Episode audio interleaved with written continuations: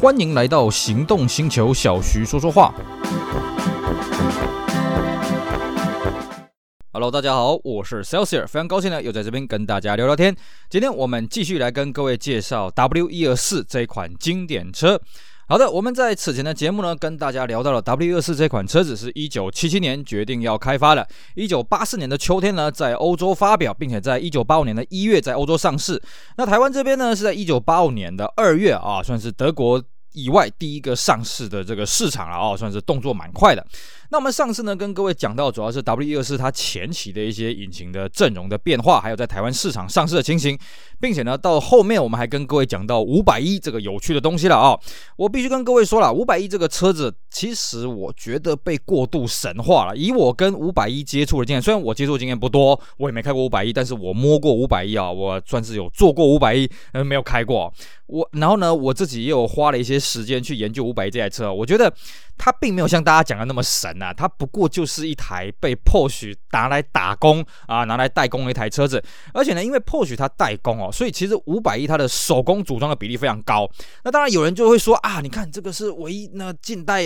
少数啊，不是不是少数，唯一台 Benz 手工比例这么高了。我必须跟各位讲啊，不要迷恋手工这两个字啊啊，像台湾的玉龙呢，这个手工的比例也是很高了。你说它组装品质又很高吗？其实，在汽车这种工业产品来讲啊，手工比例越低，它的精准度越高。为什么？因为机器人啊，机械手背呢，它做事情不会出错，人很容易出错。但是你说，那难道五百亿的品质又比其他 W 二四差吗？小弟我不太清楚啊，因为五百一这个车子只有做了一万多台了，而且我真的没有拥有过了啊，所以我不敢这么讲。但是我们必须这么讲啊，五百一这个车子真的没有像大家讲的那么的神，它的确很厉害。我必须讲啊，它是一台 W24 的旗舰，它真的很厉害。可是呢，有些人呢，有些报道是把它过分的吹捧了。那关于五百一一五百这个车子呢，我们之后还会做一个专辑，跟大家好好聊聊这个车子，因为我也是下过一些功夫去研究的啊。这边呢，我们就简单的跟大家 complain 一下了啊。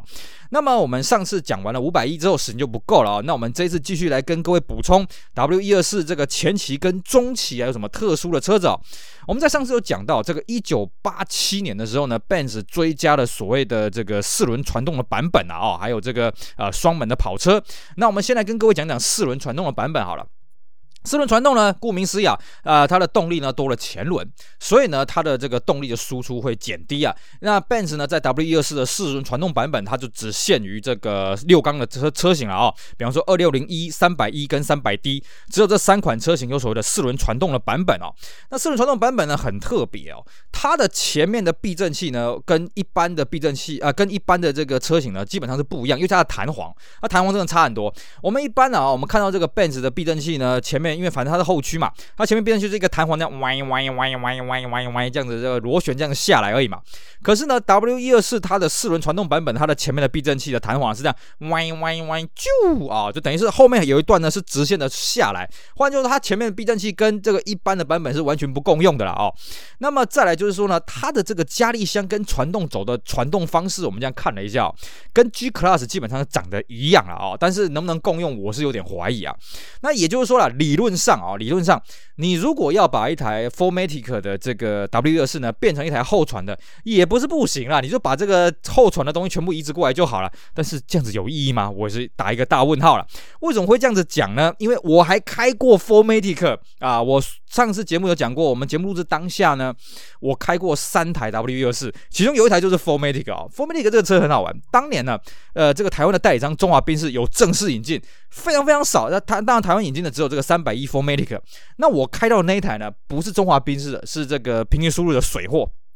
那么它这个车子很好玩哦，因为。呃，三百一 4MATIC 呢，它的等级啊，在 Benz 的定位来讲，它的等级比一般版的来的高，所以它一般版的指针呢，也跟一般版不大一样哦。我记得它多了另外几个功能了哦，我现在一时三刻想不起来，因为那个车子我已经卖掉很久了。而且呢，我开的那一台呢，更特别是什么？我开那台还不是一台三百一 4MATIC，我大概看了一下，我那台车子呢，应该是一台阿汀格三点六。而 Artinger 是什么东西呢？Artinger 就是那个改 Volkswagen 改奥迪的那个品牌啦，有点像什么 ABT 这个样子啊。那 Artinger 怎么会去改到这个 Benz 呢？很简单嘛，因为那时候他的 Volkswagen 奥迪的卖的不是很好啊，那知道怎么办呢？到处去打工嘛。所以那个时候他就针对 W 一二四推出了这个 Artinger 三点六的强化版本啊，基本上就是把他的这个三百的这个引擎呢，把它扩缸成三点六，然后加一些大包啦什么有的没的，夯不啷当的。那很特别是，他连三百一 4MATIC 他也有推出 Artinger 三点六的版本，而且当年台湾还真的有水货商把它弄进来了哦，那报价当然是不便宜。那我那台车的来历应该就是这个样子啊。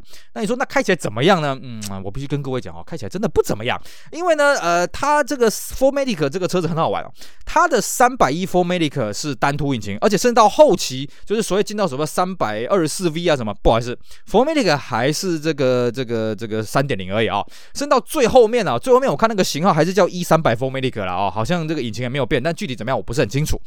那么这个车子啊，你说开起来像什么？我觉得开起来像二六零一啊，也就是说呢，它一百八十匹马力啊，我觉得开起来笨笨的，大概大概只有个一百六十匹马力吧啊，甚至比我当时我还有另外一台那个三百 SEL W 六啊还要笨啊。你说那那四轮传动会不会开起来比较安全呢？嗯。反正你开不快了啊，我不敢说开起来会有多安全啊。反正你开不快，基本上就十次车祸九次快嘛，所以自然就不会有什么问题了啊。剩下有什么好玩的地方，我实在是不知道。而且呢，我建议各位不要碰，为什么呢？因为台湾当年这个三百一 4MATIC 啊，你说全部进来个有没有二十台，我都很怀疑啦。甚至到后面的这个这个什么 C 啊，这个 E Class 的呃 E Class 4MATIC，二一零有没有 4MATIC？我不是很确定啊。就是台湾的 4MATIC 要普及，要到这 W 二零三二零四那个年代。W 一二四那个年代的 Formatic，如果你的加力枪坏掉了，对不起，两个字，没救。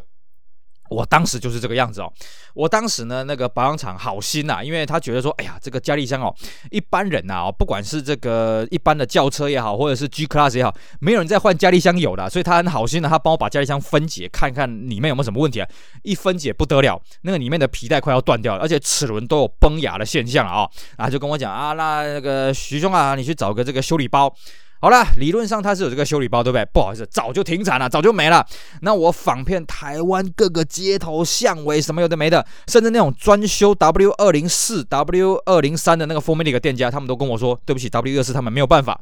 那我相信台湾的各位呢，一定会想说，那没关系嘛，那我们去找这个日本的这个这个材料怎么样呢？日本当年有卖过三百一 4MATIC，有啊，甚至旅行车都有。问题是什么？那数量非常少了，你现在根本都找不到。就你找到那个车大概也烂掉了。最后怎么办呢？最后我去找德国那边哦，有一间这个材料行，他专门在翻修这个 Formatic 这个加力箱哦，但他有个条件，他要你把这个加力箱寄过去做兑换。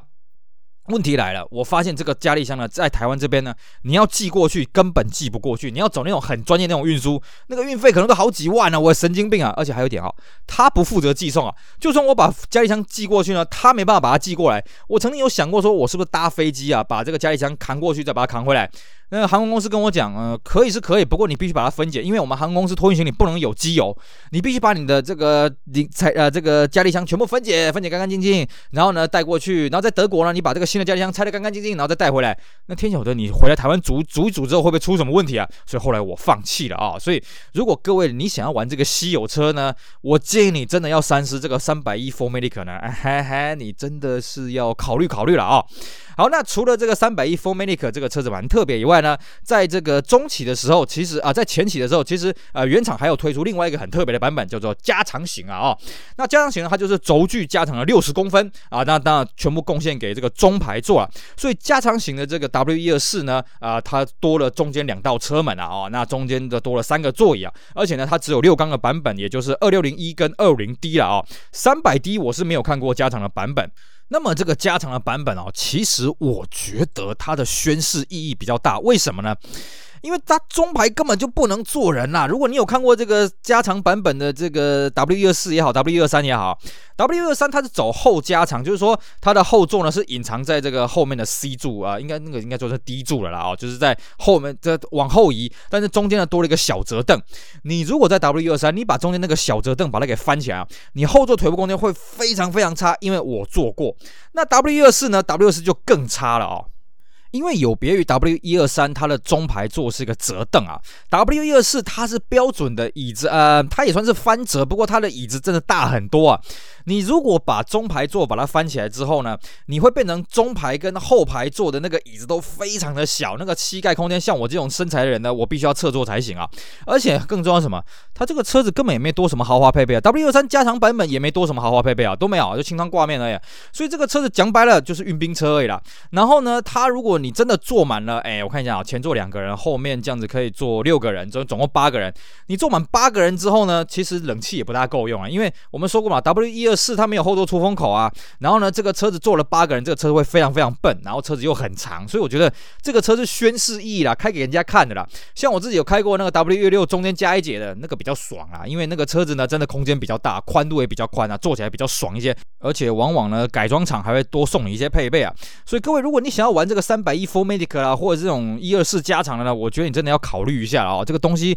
可能没有你想象中那么好玩就是了啊、好，这是这个我们跟大家插播的这个啊 4MATIC 还有加长的版本。接着呢，我们继续跟各位聊聊这个美规的事情啊。因为当年呢，其实台湾景气非常好啊，这个 W 二四呢完全跟上了台湾景气的巅峰啊啊，从这个一九八五年一直到一九九六年啊，算是台湾经济的一个非常繁荣的一个时期啊。所以呢，也有很多平行输入的这个车商呢输入这个美规的版本。那么美规呢，必须跟各位讲啊，美规的这个阵容跟这欧规呢是差很多啊。美规基本上前期跟中期没有四缸啊。后期有没有四缸？我要再查一下。而且美规没有手牌，美规只有四数字牌，而且从头到尾都只有四数字牌而已啊。那当然，美规它要切入水货呢，它当然要用配备还有价格呢来取胜嘛哦。那美规基本上它就是型号就是三百一二点六、三百一三点零，那大概就是这样子啊。那它的配备当然比较多了啊。这个比代理商的就是中华宾士的欧规呢，基本上多了单安、天窗、定速、第三刹车灯、铝圈、双前电动椅还有防盗音响啊。那么基本上啊，三点零还多了这个真皮座椅，那二点六呢是特透气的仿皮椅啊。那外观上很好分辨啊，美规就是它是分离式的大灯哦。我坦白讲，我真的觉得很丑啊，像 W 六也是这个样子啊。当然你不能怪 Benz 原厂怎么这么没有美学概念呢？那个时候美国规定啊，这个近光灯跟远光灯必须要分离，而且它有固定的规格，所以你注意看。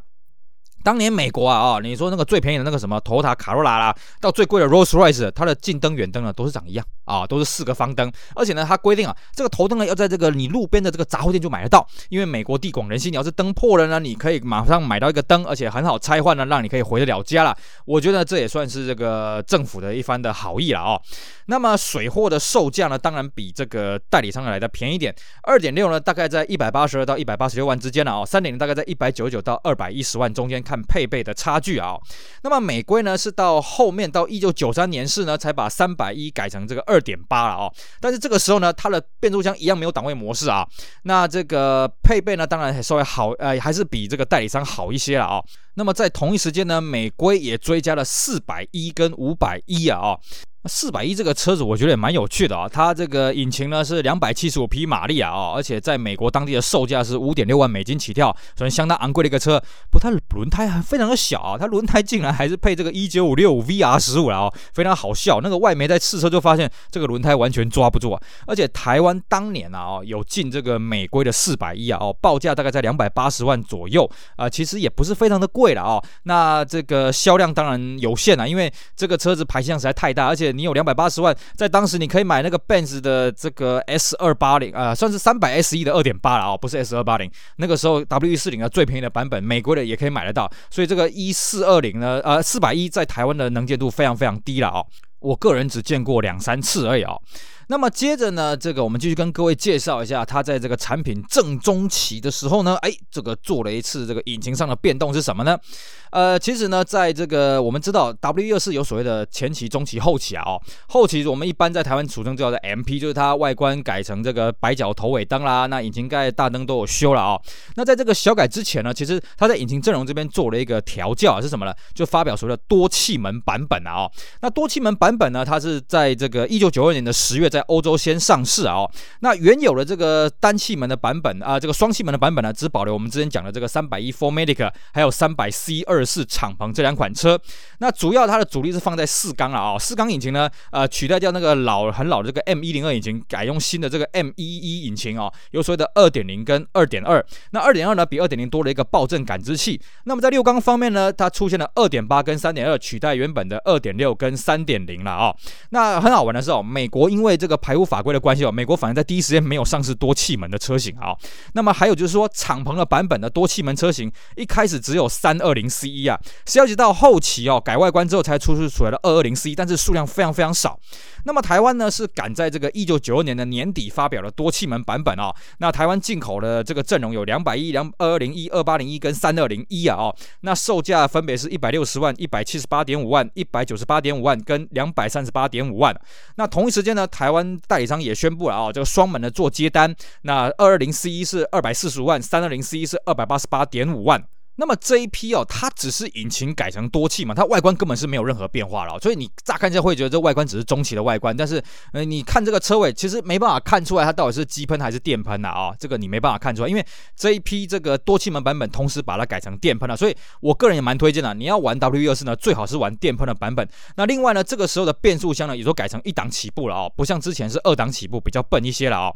那么在代理商这个时候发表了多气门电喷引擎的同时呢，哎，这个贸易商也进了不少平均输入的版本啊。而且我们刚刚讲啊，一开始美规没有多气门的，所以这个时候的水货呢，全部去欧规拿车了，而且配备都比代理商好很多啊。像我之前有开过一台两百一的这个水货，这个多多气门电喷的引擎啊，它基本上除了天窗以外，什么都给你了啊。呃，真皮内装啦，定速啦，这个恒温空调啦，啊、这个铝圈啦，镀铬轮眉。啦，什么夯不啷当应有尽有了哦。那这个，而且我觉得啦，两百一虽然它是入门的，可是动力算是够用了啦哦。比起之前的那种。机喷来说，我觉得这个电喷的动力大很多，而且配上它的变速箱又是这个一档起步，我觉得算是够用了。当然，如果你要追追求动力的话，其实二二零一也是不错的，而且在台湾来讲，税金是一样的哦，只是当然它的价格就会稍微高一点了啊，这个大家自己去衡量喽。好的，因为今天时间的关系呢，我们来不及跟各位讲这个后期小改的，也就俗称的 MP 了啊。当然，MP 这个称呼是有点问题的，因为 MP 只是一批精装车，但是我们台湾习惯把后期叫做 MP 了啊。那关于后期有什么样的演变，有什么样故故事呢？我们就留在下一集继续跟大家好好聊聊 W 一二四后期的故事，希望大家不要错过喽。以上就是今天节目内容，跟大家聊一聊这个 W 一二四啊，这个中期的时候啊，所谓的这个 Formatic，还有这个加长版本，以及呢多气门版本的上市当时的一些面貌了啊，希望大家会喜欢，也希望大家去支持我们其他精彩的节目内容。我是 Celsior，我们下午再聊，拜拜。